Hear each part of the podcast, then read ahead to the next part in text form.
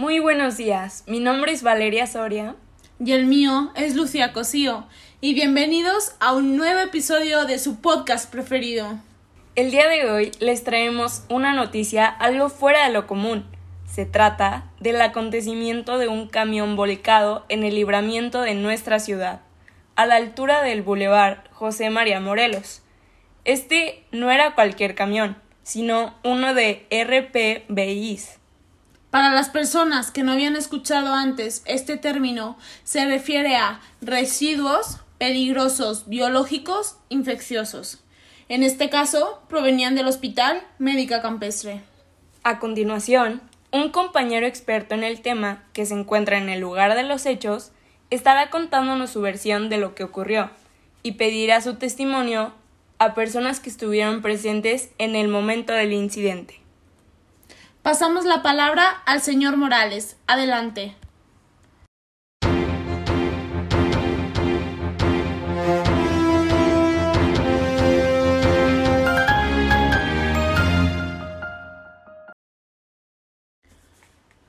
Gracias chicas. Hola, ¿qué tal? Mi nombre es Alejandro Morales y el día de hoy aproximadamente a las 10.40 de la mañana un camión de RPBIs se volteó sobre el boulevard dejando expuestos cientos de desechos en el hospital del Hospital Médica Campestre.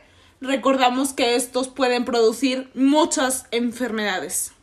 Entre estos se encontraron agujas desechables, gasas empapadas en sangre, muestras de análisis e incluso se reportaron varias partes de tejido humano. Pedimos a la señora Yeya para que dé su testimonio. Buenas tardes, joven. Qué barbaridad, ¿verdad? Qué barbaridad. Así es, señora. Cuéntenos, ¿cómo fue para usted observar este suceso?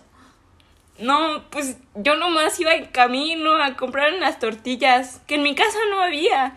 Y pues vi el camión voltearse y, no hombre, un relajo de bolsas rojas y amarillas.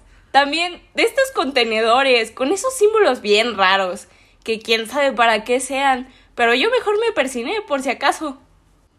Ah, es que fíjese, señora Yeya, que los residuos son identificados y separados porque tienen diferentes procesos en su disposición final. Por eso encontramos recipientes rígidos de color rojo para las agujas, bolsas de plástico rojas para materiales de curación empapados en sangre, bolsas amarillas para las partes del cuerpo. Sí, yo vi un pedazo de carne volando por ahí y dije, pues, ¿qué será que vienen de la carnicería?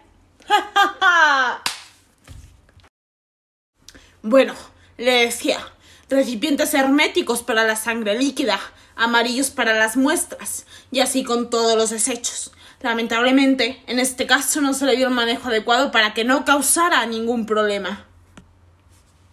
Sí es cierto, joven. Yo me acuerdo que una prima segunda, la señora Mari, me estaba platicando que cuando ella trabajaba en el hospital se debían de mantener esos desechos en un área específica temporal. Los contenedores tenían que estar bien cerrados. Luego, debían de usar protección para recogerlo. Y después, los camiones debían de tener una ruta segura y tenían que garantizar condiciones higiénicas. Pues yo creo que no lo lograron. Tienes razón, señora Yeya. Es muy importante que todo el personal de salud y de limpieza se encargue de manejar correctamente los residuos y conocer los riesgos que se puede traer el que no realicen bien su trabajo. Muchas gracias por su testimonio. No, hombre, de nada. Nomás, antes de irme, quiero mandarle un saludo a, a mi nietecita Lucha, que anda en la casa trapeando. ¡Apúrate, Lucha!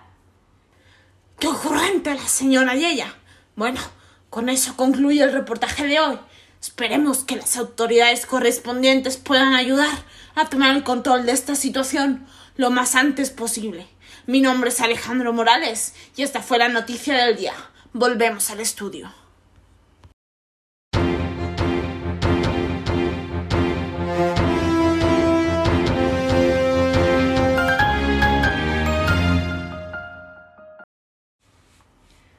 Bueno, por eso es importante aprender sobre el manejo de residuos peligrosos biológicos infecciosos. Esperemos que el conductor se encuentre bien. Además, debemos de recordarles a las personas que están escuchando esto que aunque no formen parte del personal de limpieza de un hospital, debemos de saber dónde tirar los residuos biológicos. Por ejemplo, si vemos algunas jeringas en la calle, lo mejor es llamar a las autoridades debidas para que ellos las coloquen en los contenedores adecuados. Claro, incluso en nuestra casa, el saber dónde desechar las cosas ayuda en gran medida al medio ambiente. Por ejemplo, con las pilas, no tirarlas directamente al bote de basura. El aceite de cocina, no tirarlo al fregadero.